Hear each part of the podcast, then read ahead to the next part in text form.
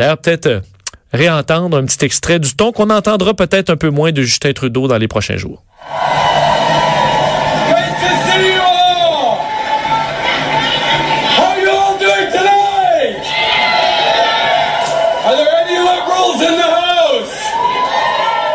Ah, est-ce qu'il y a des libéraux dans la salle? Wouhou! Ouais, welcome Toronto! Puis je veux dire, là, euh, Justin, euh, M. Trudeau va falloir changer de ton. Je pense que c'est un peu là où on arrive euh, aujourd'hui. Alors évidemment, un spectacle, spectacle difficile présentement à, Ottawa pour en parler, parce que on comprend qu'au Québec, il y a une, sens, plus grande sensibilité, une nuance dans ce dans le dossier de SNC Lavalin qu'on ne sent pas dans le reste du Canada. Pour en parler, les chefs du Bloc québécois et François Blanchette et, euh, est en ligne. Monsieur Blanchette, bonjour. Bien, bonjour. Euh, ben, commençons. Vous avez entendu l'extrait alors que vous, vous étiez en, attente. Vous avez pensé quoi du ton de Justin Trudeau qui essaie un peu de faire comme si de rien n'était en attendant que la tempête passe, alors que on le sait là que il est un peu trop tard pour ça? Ben, c'est un peu dans l'ordre des choses. Il fallait quand même pas s'attendre à ce que le premier ministre euh, arrive tout déconfit sur scène. Il va donner un spectacle de tout va bien, tout est normal, en espérant que ça devienne vrai. Bien sûr, il va falloir, dans le meilleur des cas du temps, pour que ça ait l'air de devenir correct, parce que je ne crois pas qu'à quelques mois d'une élection, un gouvernement puisse faire comme si la démission de deux ministres allait passer inaperçue. Ce n'est pas rien. Ça a une valeur emblématique, justifiée ou pas, ça a une valeur emblématique. Ça va lui coller à la peau, comme l'histoire de l'Inde a collé à la peau pendant longtemps, comme la GACAN a collé à la peau pendant longtemps comme Netflix a collé à la peau pendant longtemps, ça va lui coller longtemps et évidemment, tout le monde va ramener ça à juste titre parce que même ça marche pendant la campagne électorale.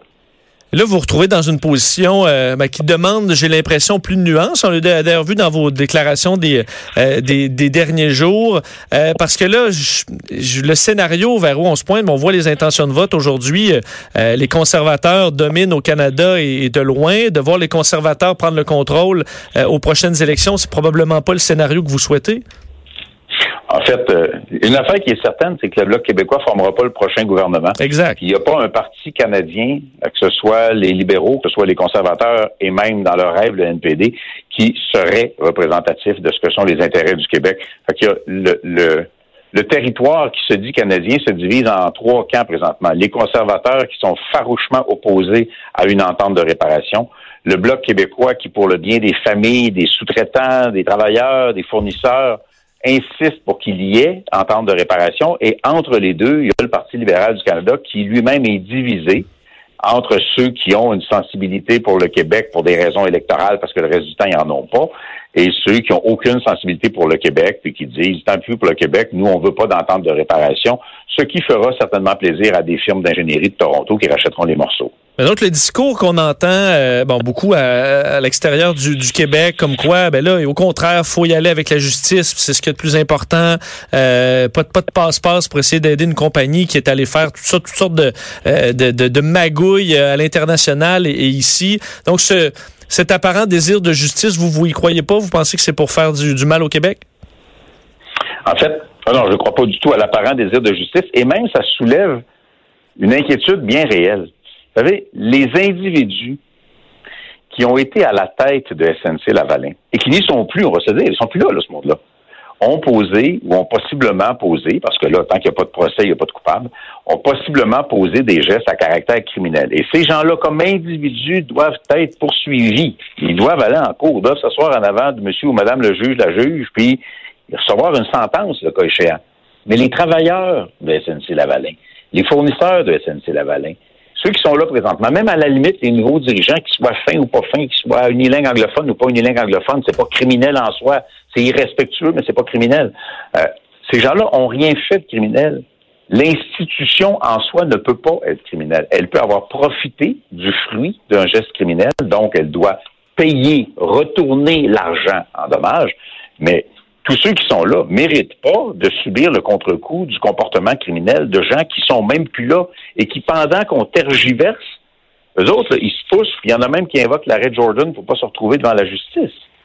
Donc, euh, moi, je ne crois pas du tout que la position des conservateurs, ce soit autre chose, un, qu'une manière d'attaquer les libéraux dans l'ensemble du Canada, et deux, de capitaliser sur un bon vieux sentiment anti-Québec qui parfois émerge dans certaines sections ou auprès d'une certaine clientèle au Canada. Et c'est terriblement cynique de faire de la politique en misant sur le fait qu'il y a un sentiment d'hostilité parfois dans le Canada à l'encontre du Québec. On pourrait être des bons partenaires au lieu d'être des mauvais coucheurs parce que ce genre d'attitude-là, ça peut juste démontrer qu'on est deux nations complètement différentes.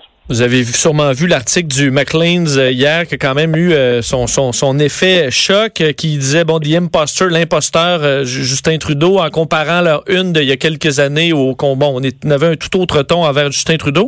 Vous avez pensé quoi de cet article-là? Est-ce que c'était du, du, du Justin bashing ou du Québec bashing? Est-ce qu'il y en a qui attendaient juste un, ce genre d'histoire-là pour pour danser sur sa tombe? Au contraire on a on a quand même pu ressortir certaines contradictions entre le discours constant de Justin Trudeau, l'homme droit, euh, moderne et euh, ben, qui fait au niveau des, des gestes dans son gouvernement qui sont pas euh, nécessairement, qui suivent pas toujours les babines. Ben, je pense que la première page du McLean, cette fois-ci, comme l'autre, c'est du commerce avec une première page hautement sensationnelle où tu permets un injure quand même assez grossière à l'endroit du premier ministre, le leur en tout cas. Ils savent qu'il y a pas mal de gens qui vont acheter le magazine, c'est de la business, c'est du commerce. Ça s'appuie sur des textes un peu à sensation. À l'époque, on se rappelle, c'était le fameux bonhomme carnaval avec une enveloppe pleine de cash, comme quoi les Québécois, c'était tous des corrompus. Selon la journée, on est tous des corrompus ou on est tous des racistes. C'est assez extraordinaire quand même la perception que des gens s'amusent à exploiter du Québec euh, à travers le Canada. Dans les faits, c'est un peu comme lorsque euh, les conservateurs demandent une enquête de la GRC, mais demandent la démission du premier ministre. Écoutez, vous pouvez pas demander une enquête puis avoir décidé de la conclusion de l'enquête avant qu'il y ait eu une enquête. Ça n'a pas de bon sens. Tu sais. moi, je, je pense que le premier ministre et son entourage se comportent, je ne vais pas avoir l'air impoli, mais comme une gang d'amateurs. Ils, ils, ont l'air de pas comprendre comment ça fonctionne. Ils sont d'une maladresse assez extraordinaire. Cette maladresse-là a permis une crise. Les conservateurs jettent de l'huile sur le feu pour que la crise soit le plus sensationnelle possible tout le monde espérant faire du millage politique ou sauver sa peau politique, et à peu près personne ne semble s'intéresser au sort de 3500 familles. Ça, pour moi, c'est profondément inacceptable. Il faut vraiment qu'on s'attarde au véritable enjeu, puis c'est 3500 familles au Québec, à peu près 9000 dans l'ensemble du Canada, puis euh, si on prend l'ensemble à travers le monde, c'est une cinquantaine de mille jobs. Alors, tu sais, ça, pour essayer de faire un ou deux points politiques, je trouve que c'est dangereusement irresponsable. Monsieur Blanchette, euh, les prochaines élections, on peut quand même voir un scénario possible où votre parti aurait la balance du pouvoir. Donc, euh, on regarde les mathématiques, c'est quand même possible. Évidemment, c'est un scénario qui est un cauchemar pour euh, le, reste du Canada. Pour vous, c'est assurément le scénario rêvé. C'est ce que vous souhaiteriez pour les prochaines élections? En fait, je me permets pas de, de formuler ce genre de souhait-là à ce moment-ci. D'une part, on est loin du compte le Bloc québécois sort d'une période qui a été très difficile et va, en effet, beaucoup mieux. Mais il reste beaucoup plus de travail à faire que ce qu'il a de fait. Puis, je veux pas construire les positions du Bloc selon que c'est opportun au niveau électoral à court terme ou pas, mais bien, dans ce cas-ci en particulier, parce que c'est la chose responsable à faire. C'est la chose noble à faire de protéger les citoyens puis de protéger les, les emplois de ces gens-là.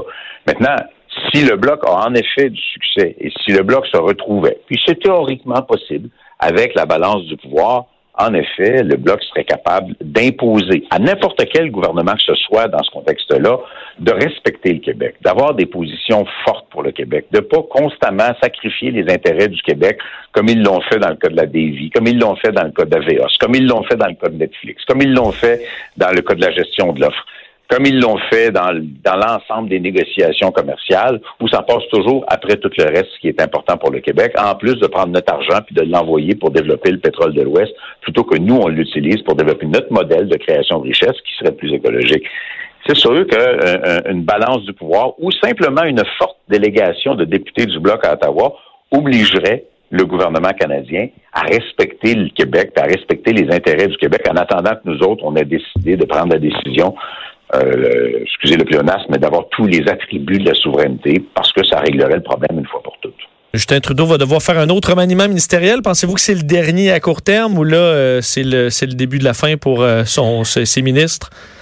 Écoute, les, les, boules de cristal doivent avoir mal à la tête, hein, parce que prévoir l'avenir de ce gouvernement-là est devenu quelque chose d'à peu près impossible à chaque, à chaque fois qu'ils réussissent à donner l'impression qu'ils vont peut-être surnager suite à la dernière crise il y en a un autre qui arrive. Et le plus amusant, c'est que trois fois sur quatre, c'est eux qui l'ont créé, leur, leur propre crise, parce que j'ai l'impression que quelque part dans une tour du centre-ville de Toronto, il y a du monde qui dit Nous autres, on connaît ça, on va vous dire comment ça marche, puis après ça, ben, ils préparent la gaffe du lendemain.